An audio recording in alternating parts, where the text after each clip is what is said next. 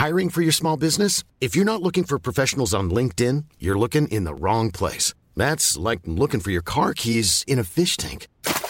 LinkedIn helps you hire professionals you can't find anywhere else, even those who aren't actively searching for a new job but might be open to the perfect role. In a given month, over 70% of LinkedIn users don't even visit other leading job sites. So start looking in the right place. With LinkedIn, you can hire professionals like a professional. Post your free job on linkedin.com slash people today.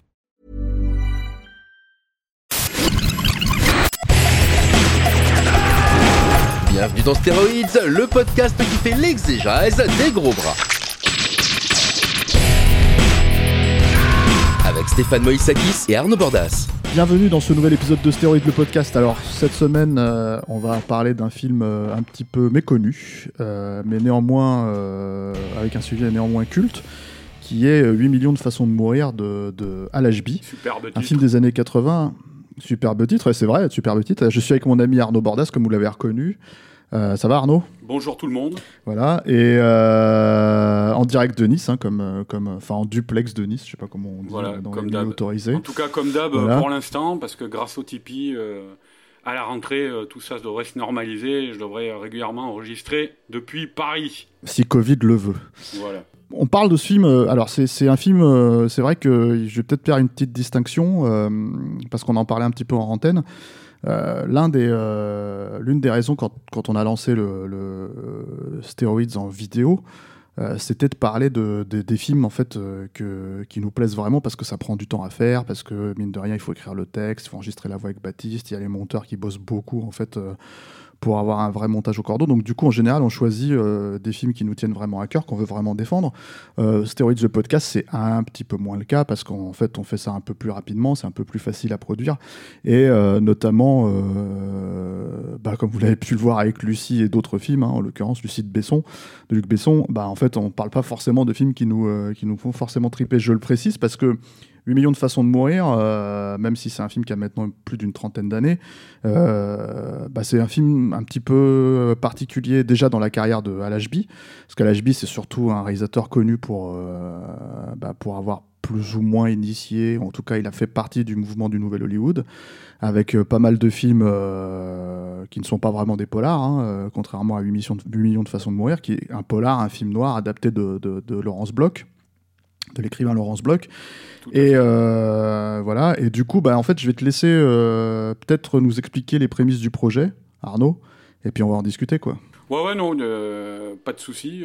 Moi, c'est vrai que puis, bon, ça reste toujours intéressant hein, de, de, de parler de films qui sont assez représentatifs de leur époque, quand bien même ils sont ratés.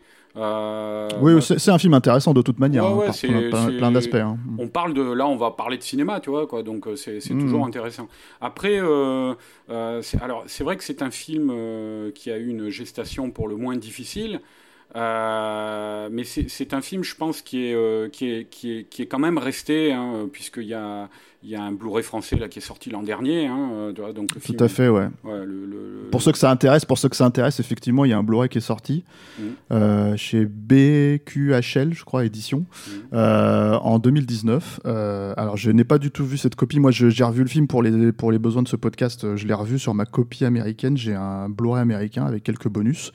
Euh, mais euh, mais euh, donc je peux pas, je sais pas. J'imagine que c'est plus ou moins la même copie, donc c'est relativement propre.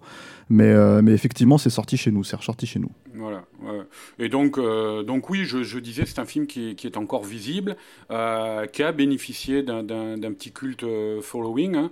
Euh, par exemple, c'est un film qui a été projeté euh, il y a quelques années de ça, là, je crois que c'était en 2013 ou 2014 au Festival Lumière à Lyon, euh, qui projette Mhm. beaucoup de, de, euh, de films comme ça, souvent dans des, ve- des versions restaurées. Euh, donc euh, voilà, c'est un film qui est, qui est, je pense, euh, qui doit ça beaucoup euh, au nombre, euh, à la liste de noms qui, qui s'accumulent à son générique. Bon, c'est un film, alors, euh, c'est un film réalisé par Al Ashby, comme tu l'as dit, hein, qui était une des légendes du Nouvel Hollywood. Au scénario, on trouve Oliver Stone, on retrouve euh, Robert Town, qui n'est pas crédité, mais qui qui est, qui a fait du, du script doctoring dessus. hein. et Robert Town, c'est le grand scénariste aussi du Nouvel Hollywood. C'est c'est le scénariste notamment du Chinatown de Polanski. Euh, voilà, on a, on a aussi euh, un grand chef-op hein, à la photo, euh, Stephen Ashburham, qui, était le, qui a beaucoup travaillé avec Brian De Palma notamment. Mhm. on a la musique, alors lui, il n'était il était pas encore au fait de sa carrière, mais James Newton Howard, et moi je trouve que c'est clairement un des points, des gros points faibles du film, parce qu'elle n'est pas possible, la musique. On, on dirait, moi, ça m'a fait. Bah, Ouais. Ouais. Vas-y, vas-y. Non, ah, ça t'a fait penser à quoi Ouais, ça m'a fait penser à, à, les musiques que pondait euh, Harold Faltermeyer à une époque là pour des films comme Fletch. Euh, euh tu bon, c'est ouais, peut-être pas à ce point-là non plus ah, quand bah, même. Réécoute, un peu plus, verras, hein, c'est chaud quand même. Non, non, bah je j'ai revu le film euh, cette semaine. Mm. Mais, mais c'est vrai que après, je pense que ça participe aussi de, du fait que le film est quand même assez daté. Hein. Il faut le, faut le préciser, mm. euh, que ce soit en termes visuels ou en termes effectivement de musicaux quoi. Mm. Ouais, et puis, euh, et puis bon, donc oui, tu as un casting quand même avec des gens comme Jeff Bridges, Rosanna Arquette, euh, Andy Garcia, qui étaient des, des, des, acteurs qui allaient dans la décennie suivante, euh, enfin même à partir de ces années-là, devenir peu à peu des, des, des, des seconds rôles, voire des premiers rôles importants du cinéma américain. Donc voilà, c'est mm. c'est un film qui peut être, grâce à tout ça, réexploité régulièrement en vidéo. Euh, ça reste quand même un film de genre, euh, euh, situé dans le Los Angeles de cette époque-là et qui est assez en, ça symbolique du polar américain de cette époque-là, jusque dans son côté daté, comme tu le disais. Donc, voilà. la, gestation du film, on, disait, ça a été, ça a été une gestation compliquée. Mais alors peut-être on peut pitcher le film rapidement? Je t'en prie, Arnaud. Dans un premier temps. Euh, donc, je ne vais pas faire long parce que c'est un, un, un néo-film noir. Donc, euh, ne, ne fais pas long. Voilà, il faut s'attendre à une intrigue tortueuse. Mais en gros, c'est l'histoire d'un agent des stupes, euh, Matt Scudder, qui est joué par Jeff Bridges, et euh, qui a un trauma dans son boulot parce qu'il tue un, un, dealer devant sa famille. Il quitte le boulot, il, de, il quitte ce boulot de flic. Bon, Matt Scudder, c'est un nom que tous les amateurs de polar connaissent bien, mais on, on, y reviendra par la suite.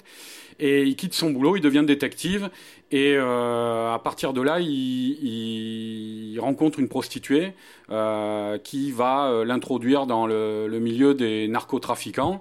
Euh, il va avoir une, une histoire, euh, une histoire d'amour. Euh, enfin, il, fréquente plusieurs prostituées et il a une histoire d'amour avec l'une d'entre elles qui est jouée par Rosanne Arquette. Et le, le, le, le, chef des trafiquants est joué par Andy Garcia. Voilà, en gros, c'est ça. Et ça donne l'occasion de, de, de, de, montrer ce personnage de, détective un peu brisé, d'un alcoolique, enfin, dans la grande tradition des, des, des, détectives et du, film noir à l'américaine. Euh, mhm. Donc je disais oui, euh, Matt Scudder, un nom bien connu des amateurs polars, parce que c'est un, un, personnage qui a été créé dans une série de romans par euh, Lawrence Block, hein, qui est un, écrivain new-yorkais, qui est sans doute une des voix les plus, les plus talentueuses du, du, du, du roman noir américain moderne. les cinéphiles connaissent peut-être euh, son personnage de Matt Scudder euh, parce qu'il a été euh, réadapté plus récemment avec succès par le réalisateur scénariste Scott Frank dans, avec Balade entre les tombes, où là il était campé par Liam Neeson. Euh, et... Ah, ça, c'est un film, c'est bien plus récent, ça date de 2014. il n'y a pas de liaison avec 8 millions de façons de mourir. Moi, personnellement, je trouve que c'est. Hein. si ce n'est le héros principal, mais je veux dire en termes de production, en termes de, de, liaison entre les deux films, en fait, à part le, à part le fait que c'est tiré de. Ça vient du même romancier. Mm. Euh, mais euh, moi, personnellement, je trouve que c'est un bien meilleur film, Balade entre oh les tombes de Scott Frank, que, que 8 millions de façons de mourir. Mais bon, après, ça, c'est un film qui dans l'absolu, on en avait fait un petit, t'en avais fait un article en fait, une critique à l'époque de sa sortie sur le site, hein, mm. sur capture.net. Et puis en fait, euh, c'est un film qui est beaucoup plus facile à trouver dans l'absolu. Donc si vous voulez vraiment jeter un œil, c'est le problème de ce film. je fais vraiment une petite aparté dessus, c'est qu'en fait, il pourrait, il a été balancé au milieu de, de, entre deux Tekken et deux films euh, de Liam Neeson où il, où il tabasse. Mm. Et ça, c'est une des raisons pour lesquelles probablement le film a réussi à se, à se monter, hein, c'est-à-dire d'avoir Liam Neeson euh, dans le rôle là. Mais il a été vendu un peu comme ça. Et c'est pas du tout ça. Le film, c'est vraiment. Ah oui, la bande-annonce, un film noir. C'était ça. Ouais. Mm. Voilà, donc si vous voulez vraiment, si vous, si vous craignez en fait de voir un Taken Exploitation, comme je dirais, euh, vous pouvez vraiment euh, jeter un œil sur Ballon entre les tombes, ça n'a vraiment rien à voir, c'est vraiment un très bon film. Quoi. Ouais, et puis fait par, euh, je pense aussi, Scott Frank, un, vrai amateur polar, hein, qui a déjà adapté des grands auteurs Clairement, comme Elmore Léonard, avec Ordatin, tout ça. Donc c'est, voilà, ça, on voit que c'est un connaisseur. À l'HB, je, je ne sais pas s'il avait une véritable passion pour le, le genre à la base, mais voilà. Bon, tout ça pour, pour, pour, parler de Laurence Bloch. Donc il y a peut-être aussi les, les cinéphiles nostalgiques des années 80 connaissent peut-être La Pivoleuse avec Whoopi Goldberg. Hein. Mhm. C'était aussi adapté d'un de ses romans, mais d'une autre série, là, pas de la série Matt Scudder, mais de la série de Bernie Rodenbach, qui était un libraire cambrioleur. C'est assez savoureux comme série. Et par contre, là, ils avaient féminisé le personnage, puisque le libraire cambrioleur est devenu une femme interprétée par Whoopi Goldberg. Bref, voilà, c'était pour, euh, c'était pour Laurence Bloch, quoi. Euh, et euh, donc, alors, ce, ce, le roman de Bloch est adapté dans un premier temps par Oliver Stone, qui l'écrit, alors ça date de, quelques années avant le, la mise en branle de la production du film, mais il écrit ça vers 1983, je crois. Mhm. Il écrit ça au cours d'un d'un long et solitaire hiver dans sa maison de, Hampton, près de Long Island. Et, euh, et le, bon, bah, c'est comme souvent à Hollywood, le, script tourne et on finit par, par arriver quelques années après euh, euh, où Oliver Stone, quand le film se, se rentre en production, ne peut pas réécrire le script parce qu'il est en train de tourner Salvador à cette époque-là. Euh, son, film de guerre avec euh, James Woods. Et euh, donc, du coup, les, les, producteurs de 8 millions de façons de mourir font réécrire dans un premier temps le script par Erlans Hill, alors qui est un, scénariste peut-être un peu plus connu par les, les auditeurs de stéroïdes. Euh, oui, bah, il a fait Roda, il a Roadhouse euh, à son actif. Justice il sauvage, Justice sauvage. Justice, sauvage. Justice sauvage. Et puis l'enfer de la violence aussi euh, euh, avec Charles Bronson, voilà. Bon. Et alors il signait. Ah, c'est dans, celui, dans celui où Charles Bronson il fait de la rillette de couilles avec avec un grand dadel en explosant les burnes à, main nue, quoi. Voilà, exactement, une des grandes scènes. Qui est à peu près la à peu près la seule scène absolument autre du film, tu vois, dans un film quand même assez tristoun et morne, hein, dans mon souvenir. Hein. Ouais, voilà, mais bon, c'était une scène qui, a, qui a marqué le petit garçon euh, que tu étais euh, alors. Voilà. Oh bah, genre, genre, en fait, tu, fais, tu, te, tu te mouches là, tu vois, avec, ce, ouais, scène comme ça. C'est quand, même, quand même Bronson qui, qui explose les, les burnes d'un mec à main nue, quoi. Ouais, ouais, bah oui, mais non, mais c'est vrai, j'adorais ça, mais bon, bah, j'ai une réputation à tenir maintenant. Euh, T'as grandi, quoi. Ouais, d'homme mur, et ranger des voitures, tu vois, quoi, Stéphane. Ouais, c'est ça. Alors, le prochain. Revenons à, revenons à, oh, oh, revenons à l'HB, parce que c'est déjà ta voix vers le prochain Dépléchin, tu vois. Donc, revenons à l'HB, et qui lui ne filmait pas Bronson en train d'extraser des couilles à main nue, quoi. Voilà. Donc bref, oui. Donc euh, Erlens Hill, euh, qui, était crédité euh, la plupart du temps mm. avec un pseudo, un David Lee Henry. mais alors, je crois aussi qu'il y a eu une cinquantaine de pages de script écrits par Al d'abord, mais qui ont été totalement rejetés par le producteur. après le script de Oliver Stone, hein, évidemment. le producteur donc a, engagé Erlens Hill ou David Lee Henry pour réécrire le script. Euh, et puis, comme euh, ils étaient toujours pas contents euh, du script, ils ont donc engagé Robert Town, grand scénariste, je l'ai dit tout à l'heure, du Nouvel Hollywood, qui est venu essuyer les plâtres là-dessus, en, essayant de, de, rendre un peu tout ça un peu plus cohérent et un peu plus euh, agréable à suivre. Mais bon, euh, ça s'est pas très bien passé non plus parce que euh, apparemment à l'HB, alors ça c'est l'un des producteurs du film hein, qui a rapporté ça, Stephen, Stephen Ross, qui a rapporté que l'HB et Robert Town ont eu une très violente altercation. Euh, où c'est vraiment monté dans les tours. Apparemment, euh, je crois que Ross il disait qu'il avait jamais vu une engueulade pareille. Quoi. Euh, mhm. Donc, engueulade à l'issue de laquelle bah, Robert Town avait fini son travail de toute manière, mais s'est retiré. n'a plus voulu, je crois qu'il n'a plus jamais revu à l'HB, quoi. Ils se sont définitivement fâchés là-dessus. Et, et, donc le, le, le, film est rentré en tournage. Bon, et euh, avec. Euh, ah, il faut peut-être préciser que c'est dans ses méthodes habituelles à HB. Euh, voilà, c'est une des raisons pour lesquelles il est apprécié par, par les acteurs, hein, d'ailleurs, hein, qui voulaient impérativement tourner. Je veux dire, quand moi, c'est ce que je disais, je, je, je, je, sais pas ce que vaut la copie du Blu-ray qui est sorti chez nous, mais moi, j'ai le Blu-ray américain, et sur le Blu-ray américain, il y, a des, y a des bonus, en fait, notamment une interview d'Andy Garcia, de Rosanna Arquette, d'Alexandra Paul, qui joue une des prostituées aussi.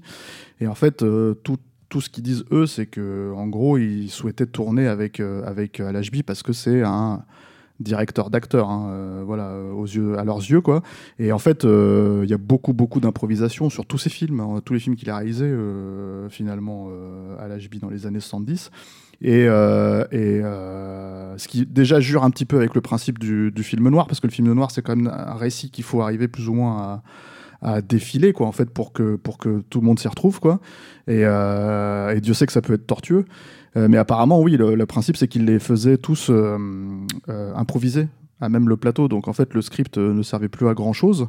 Et je pense que c'est un des premiers problèmes sur lesquels les, les, producteurs en fait ne se sont pas retrouvés en fait. oh, puis tous, les, tous, les, ouais, tous les gens impliqués. Hein. Je sais qu'Oliver Stone, après le tournage de Salvador, il est venu faire un, un, tour sur le plateau de, de, de 8 millions de façons de mourir. Et, mmh, mmh. et, apparemment, il a, il a, à partir de là, il a dit bon, ben ok, ça n'a rien à voir avec le script que j'ai écrit, quoi. Euh, et, euh, et, je pense qu'il a vu ça aussi sur la base de, ce dont tu es en train de parler, euh, des, improvisations qu'il y avait avec les acteurs. Alors après, les acteurs, je sais que tu as cette déclaration d'Alexandra Paul qui était... Alors Alexandra Paul, je ne sais pas si les auditeurs voient qui c'est, ça a été une petite starlette de l'époque, elle a, elle a eu un dernier, un second souffle dans sa carrière grâce à la série Alerte à Malibu, Baywatch. Euh, mais, euh, mais fondamentalement, elle a tourné quelques films à cette époque-là. Et là, elle était très jeune. Je crois qu'elle avait 22 ou 23 ans à peine quand elle tournait 8 millions de façons de mourir. Euh, et, euh, et, elle, elle a dit euh, plus tard, elle a dit. bon, elle a surtout fait quand même parce que tu cites Alerte à Malibu, mais bon. Non, je parlais de son second est... souffle dans sa carrière avec les. les, oui, oui, mais bon, il faut peut-être préciser qu'elle a quand même tourné dans Christine de Carpenter, par exemple. Ouais, aussi, ouais, un, peu plus, un peu plus classe que Alerte à Malibu, quand même. Merde. tu fais bien de le citer, Stéphane, tout à fait. Merci. Mais, mais donc oui, alors Alexandra Paul, elle parlait quelques années après, elle parlait du film, et puis comme tout le monde, tous les gens impliqués dans ce film ont tous à peu près conscience, je pense, mm. que mm. le, film était raté par rapport à ses ambitions.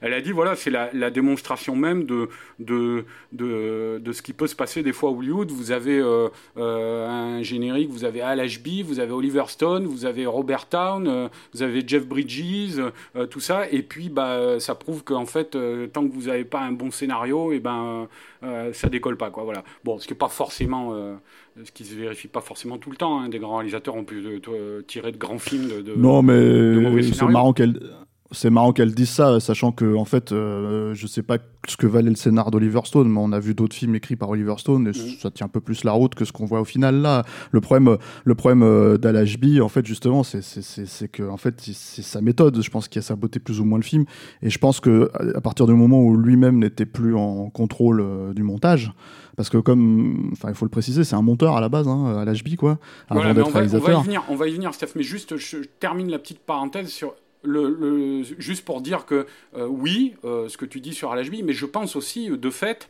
sur les nombreuses réécritures de ce script qui n'ont jamais satisfait personne, tu vois, quoi. C'est ça le problème aussi, quoi. Euh, les réécritures en soi, oui. mais, parce mais après, Stone, après, ce que je... même, qui il se retrouvait pas du tout dans le, dans, dans, dans le produit fini, tu vois, quoi. Donc, oui, mais après, en fait, l'idée de dire qu'il n'y a pas un bon scénario, euh, peut-être qu'il y en avait un à la base. Je sais pas. Et qu'en fait, il a justement, c'est les réécritures qui font que ça donne euh, ce que ça donne. Et moi, je pense que c'est un peu, la, ouais, ce que je disais, c'est un peu une des problématiques de l'HB. Il y a notamment, il y a une scène, et ça, d'ailleurs, Rosanna Arquette en parle dans l'interview en question, là, dont je parlais tout à l'heure, qui est sur le bonus du Blu-ray américain c'est qu'en en fait, elle, elle, dit voilà, la scène finale, une espèce de confrontation de tout le monde autour en fait d'un truc de drogue que, que Bridges menace de, brûler. En fait, euh, on voit littéralement en fait le, le, fait qu'il y ait de l'improvisation puisque les personnages répètent 15 fois les mêmes termes en fait. Elle est ouf cette scène. Et, ouais, et, elle fonctionne pas en fait. À, elle, fonctionne pas du tout. C'est totalement hystérique, c'est ridicule, c'est incohérent. Enfin, et alors cette scène, elle a été. Et elle, elle met ça, elle met ça sur le dos de, elle met ça sur le dos des, des, des, producteurs qui ont viré à l'HB et qui, euh, qui n'était pas en contrôle du montage de cette scène et que du coup la scène ne fonctionne pas à cause de ça. Maintenant, la scène elle existe, euh, le récit euh, le récit avance et, et, voilà c'est ça qui est. Enfin, il y a beaucoup de scènes comme ça, on va dire beaucoup de moments de flottement. étranges dans le film en fait. Faut fait qu'il a un rythme assez jazz quoi, assez bizarre. en fait. Il faut dire que cette scène aussi, c'était une scène qui a été emballée en catastrophe pour pallier à une énorme scène d'action sur un tarmac d'aéroport. Euh, qui mmh. devait être le, le, climax du film, quoi, un truc à la Joel Silver, là, apparemment qui devait coûter un max de pognon, je sais plus la somme, et qu'ils ont viré au dernier moment pour le remplacer par cette scène. Donc, cette scène, mm. effectivement, assez déroutante.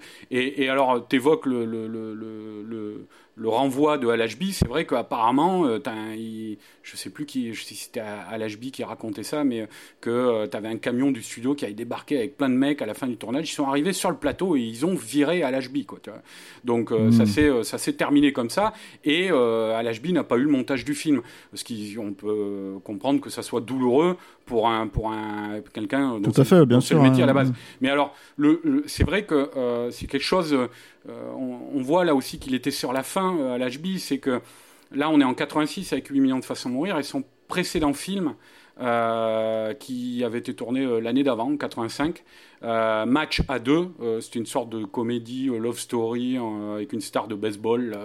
c'est encore pire, enfin c'est vraiment raté comme film et c'était un scénario du grand dramaturge Neil Simon. Et Neil Simon l'avait violemment reproché, ça aussi, à, à, euh, LHB euh, d'avoir euh, écrémé, un, par exemple, je crois qu'il y avait une ouverture de, qui durait 15 ou 20 minutes sans une ligne de dialogue. Donc Neil Simon, mm. il était célèbre pour ses, ses, lignes de dialogue justement, et, et l'autre avait tout viré HB. Donc là aussi, ça a été ça a été un objet de conflit. Et là aussi, euh, on a fini par lui enlever le montage. Euh, c'est dire si sa fin de carrière a été après la, même si c'était quelqu'un euh, qui, montait toujours ses films un peu dans la douleur, sa fin de carrière a été vraiment problématique. Quoi. je pense que le, cancer qu'il a emporté, peut-être pas, tous ses ennuis sont peut-être pas étrangers à ça. Quoi. Mhm. Mais le, ouais, le cancer qu'il a emmené prématurément, parce qu'il avait quand même 59 ans, et il n'était pas bien vieux. Euh, mais, euh, mais donc voilà, ouais, Al-Hb, c'est un, un, personnage, on va, faire, on va faire rapide, mais dire quand même que euh, c'est quelqu'un, donc, on, l'a dit, qui a, été, qui a, qui, a, accompagné, qui a fait partie du Nouvel Hollywood, avec des films comme, comme Harold des la, la, dernière corvée, Shampoo avec Warren Beatty, qui était un de ses ses amis les plus proches aussi, Le Retour avec John Voight, qui est un film sur l'après-guerre du Vietnam, Bienvenue, Bienvenue Mister Chance, qui est, je crois, le dernier rôle de Peter Sellers, tout ça. Donc, c'est des films qui, à cette époque-là, dans les années 70, ont beaucoup compté, euh, si ce n'est au box-office, en tout cas euh, au sein de, l'industrie, et qui ont. Ah, Shampoo, Shampoo, ça avait été un carton. Hein. Ah ouais, Shampoo, ça, il vient de sortir, mm. d'ailleurs, je crois, en Blu-ray en France, il me semble. Euh, mais c'est vrai que ça avait été un très gros carton à l'époque. Hein. Warren Beatty était au top de, de, de son star power à l'époque. Euh, il enchaînait les succès, tout ça. Donc, euh, donc voilà, c'est, et, c'est quelqu'un qui a, qui a connu le succès à cette époque-là, en tout cas la renommée, et, mais qui a toujours été une personnalité un peu borderline. Hein. C'est, c'est, c'est quelqu'un qui vient d'une famille de mormons, qui a eu son père qui s'est suicidé quand il, quand il était mmh. enfant, tout ça, et qui du coup après, donc on l'a dit, il a évolué au, sein de l'industrie comme monteur d'abord, avec des grands réalisateurs comme, euh, comme Franklin Schaffner, euh, euh, Norman Jewison, qui lui a valu l'Oscar du montage d'ailleurs dans La chaleur de la nuit. Et il, a, il a fait son trou, mais il était, c'était une personne, il a eu beaucoup de problèmes de drogue.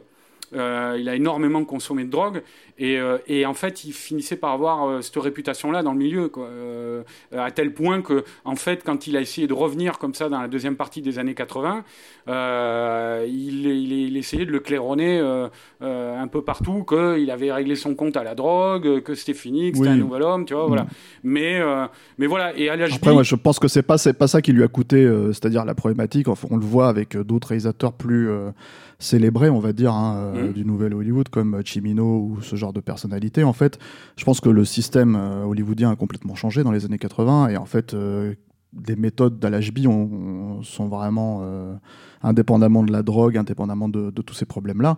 En fait, elles, étaient, elles avaient plus en fait droit de citer en fait dans les productions hollywoodiennes. Mm des années 80. Donc je pense aussi que c'est une des raisons pour lesquelles il a été mis de côté. Un mec comme euh, Robert Altman, hein, euh, qui a euh, grandement profité du nouvel Hollywood aussi, c'est quelqu'un qui a disparu dans les années 80. Il a fait quelques films, mais considérés comme mineurs, pour revenir dans les années 90 aussi. Al-Ashby n'a pas eu de cette chance puisqu'il est mort à la fin des années 80, il est mort en 88.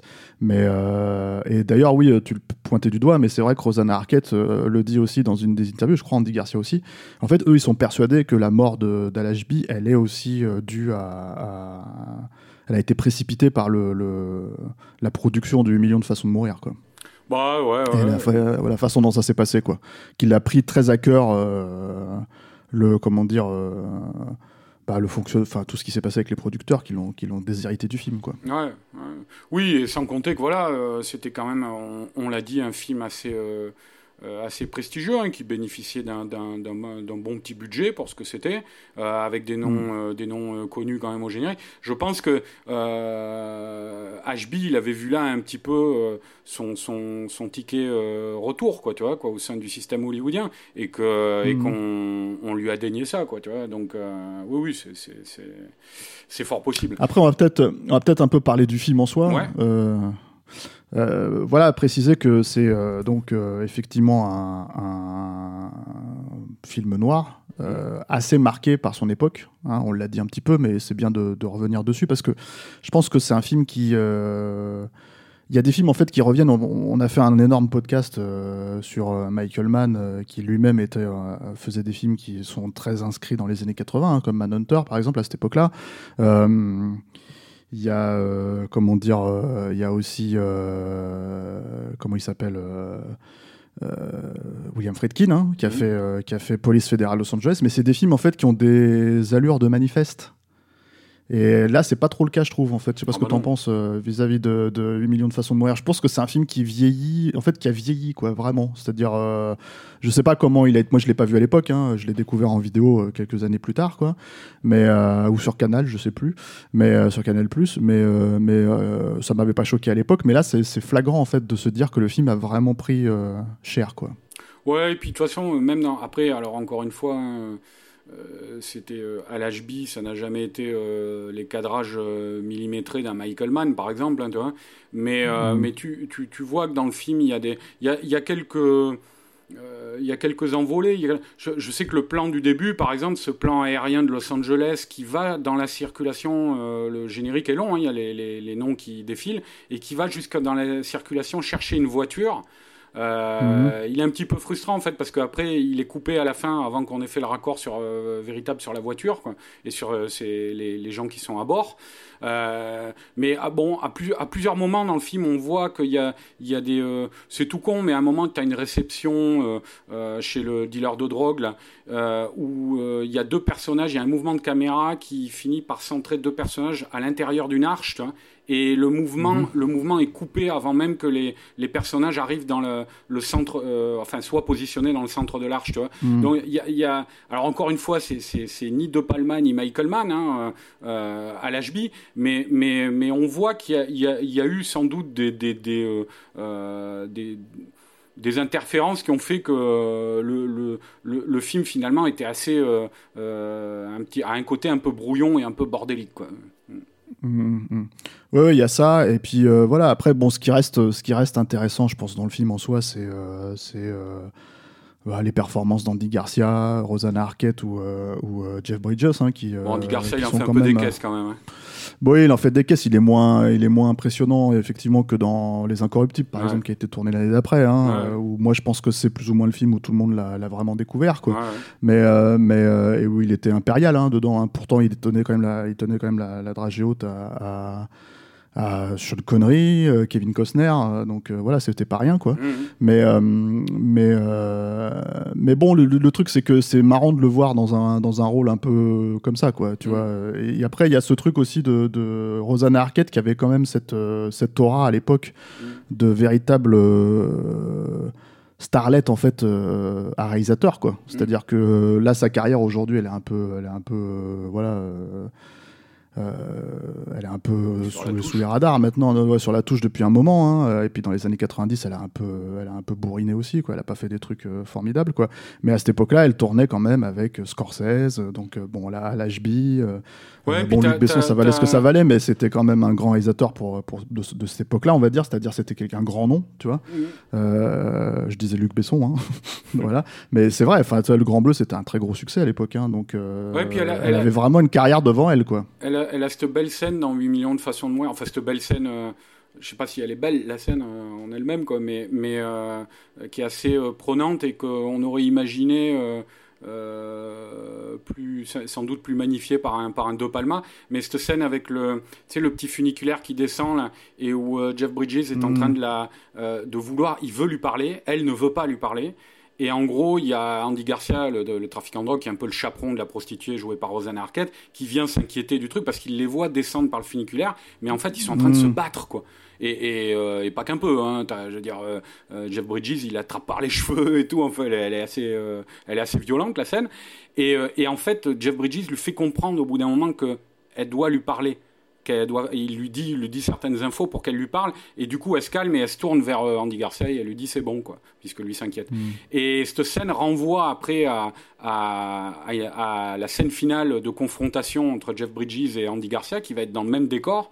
Et effectivement, tu te dis, avec un De Palma, ça aurait donné une scène, euh, un grand climax euh, euh, d'action émotionnelle formidable, tu vois. Bon, ben, c'est pas forcément le cas là, avec Alashbi. Non, mais, mais en plus, le problème d'Alashbi, je pense que c'est quelqu'un qui n'avait pas une, une, une vraie connivence pour le genre, en fait, on va dire. C'est-à-dire que le film noir, c'est quand même un film de genre, enfin, c'est du genre pur et dur, quoi. Mm. Donc, donc, je pense que tous ces éléments-là, c'est très bizarre. L'arrestation au début, elle est très, très bizarrement faite en fait, elle est très bizarrement filmée. les excès de violence sont complètement déconnectés, c'est-à-dire que le premier meurtre qui ouvre le film, il est euh, assez euh, sous-vendu. Et inversement, euh, le, la, fusillade, justement, dans, dans, la scène dont tu parles là, hein, euh, elle est hyper crade, et tu sais pas trop pourquoi. Enfin, c'est très bizarre, quoi. Mm. Il y a vraiment une déconnexion entre les deux. Euh. Mais c'est un film, de toute façon, qui est, qui est, qui est beaucoup. Enfin, qui, qui souffle vraiment le chaud et le froid, hein. ça, c'est une évidence. Ouais, et puis, bah, on peut quand même aussi mentionner, parce que moi, je trouve que c'est lui qui s'en sort au la main, l'interprétation de, de de Matt Scudder par Jeff Bridges. C'est mm. c'est lui vraiment qui donne le, le, le, le, ton un petit peu du, du, du film euh, avec ce, ce personnage euh, euh, au bord du gouffre, quoi, tu vois, et même enfin en plein dedans dans certaines scènes hein, au début, quoi, notamment quand il se réveille à l'hôpital, et puis par la suite, quoi, voilà, c'est, il est arrivé à camper ce, ce, ce personnage de détective avec ses problèmes d'alcool, ses problèmes de rédemption, tout ça, de manière, bon, bon après c'est Jeff Bridges, hein, de toute façon c'est un excellent acteur, mais, euh, mm. mais je trouve qu'à l'échelle du film entier, c'est le seul qui est à peu près cohérent tout du long. Quoi. C'est-à-dire que je pense qu'en fait, il pointe euh, la volonté d'Alashby. C'est-à-dire que lui, il est vraiment dans le ton de ce que Alashby voulait faire, je pense. C'est-à-dire ah un, film, un, film, noir, un film noir réaliste. Euh, et quand je dis réaliste, y compris dans voilà un mec comme Humphrey Bogart. non pas que Jeff Bridges n'a pas, pas, pas, de charisme, hein, au contraire, hein, c'est quelqu'un de très charismatique, mais c'est quelqu'un en fait qui a un côté Monsieur Tout le Monde. Euh, qui le rend extrêmement attachant.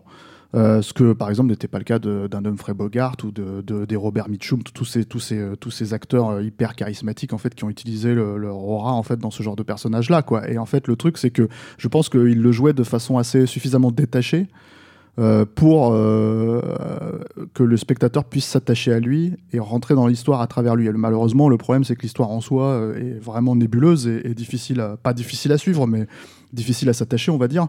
Et je pense que, voilà, mais c'est, à mon avis, c'est une des réussites du film, en fait. Et on la doit aussi à l'HB en plus de, de, de, Jeff Bridges. Quoi. Bon, après, ça, ça, se discute sur Robert Mitchum, ce que tu disais. Ça dépend des films, après, quoi. Mais, mais bon, ce que tu disais sur, sur Bridges, oui, oui, je pense que c'est là. Parce que c'est je pense que c'est peut-être une des personnes euh, qui a été le plus proche euh, d'Alashby sur le film. Et en tout cas, ils étaient très proches, euh, au point que même Jeff hmm. Bridges a été la première personne à prendre la parole le jour des funérailles de, de Alashby. Hein.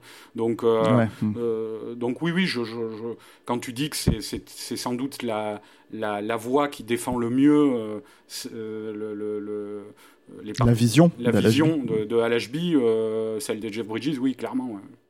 Hmm. Et je pense que c'est une des raisons de, revoir le film, en tout cas. Ouais. Mais après, c'est vrai que c'est un film qui est, euh, voilà, donc déjà au-delà du sabotage euh, de la production, hein, euh, pour essayer d'en faire quelque chose d'un peu plus, on va dire entre guillemets bankable, ce qui n'a pas du tout marché d'ailleurs, parce qu'on on a précisé que c'était un gros budget hein, pour l'époque, hein, je crois 18 millions de dollars, mais en fait, ça a été un bid monstrueux aux États-Unis. Hein. et c'est un film d'ailleurs qui est, qui est euh, encore très mal vu. Euh, c'est pas un film qui bénéficie, euh, c'est-à-dire il a un petit following culte, mais il a un suivi culte, mais il n'a pas, comment dire, c'est pas la critique en fait qui le remet sur le devant de la scène le film, ça c'est sûr quoi. Ouais, bah, je te dis, après, euh, l'Institut Lumière l'avait projeté, tu vois, tout ça. Bon, mais je pense que c'est hmm. dû au nom qui est. Non, je parle aux États-Unis, vraiment. Hein. Je parle aux États-Unis. À l'HB, en France, euh, oui, je veux dire, euh, c'est pas quelqu'un de totalement oublié. les critiques, on va dire, qui défendaient à l'HB dans les années 70 comme comme encore une fois ceux qui ont écrit les livres comme le Nouvel Hollywood, oui, là, eux, en fait, ils peuvent éventuellement défendre le film, mais le film en soi n'est pas défendu outre mesure. Hein. Bah, de toute façon, Steph, enfin, je sais pas, je crois que c'est un peu ce que ce qu'on disait au début, mais moi, je trouve toujours intéressant de, de, de reparler de films comme ça, quand bien même ils sont ratés. Euh, mhm. Parce que tout simplement, on parle de cinéma, d'histoire du cinéma. Ça peut, c'est toujours intéressant de voir euh, les noms euh, qu'on a tous cités là, quand ils ont été impliqués dans ce projet. comment ils, qu'est-ce qu'a représenté ce film dans leur carrière. c'est quand même intéressant d'en parler parce qu'on parle pas, on parle pas de n'importe qui. Et, et quand tu es cinéphile, c'est toujours intéressant, moi je pense. Voilà quoi. Oui, tout à fait. Après, après voilà, c'est un film, comme on le disait, c'est un film que vous pouvez retrouver euh, en Blu-ray, ce qui est quand même pas euh, désagréable, hein, chez BQHL euh, Édition. Mm. c'est une curiosité, malgré tout. Hein. Je pense que ça reste quelque chose d'intéressant à revoir. Peut-être que vous allez trouver ça un peu plus réussi que nous, hein, pour, pour, notre part. Quoi. Mm. bon, Arnaud, je te dis merci. Bah, c'est moi qui te remercie. Puis merci aux auditeurs, merci aux tipeurs, merci à tout le monde. Merci, ma, merci maman, merci papa. Merci la vie. Voilà.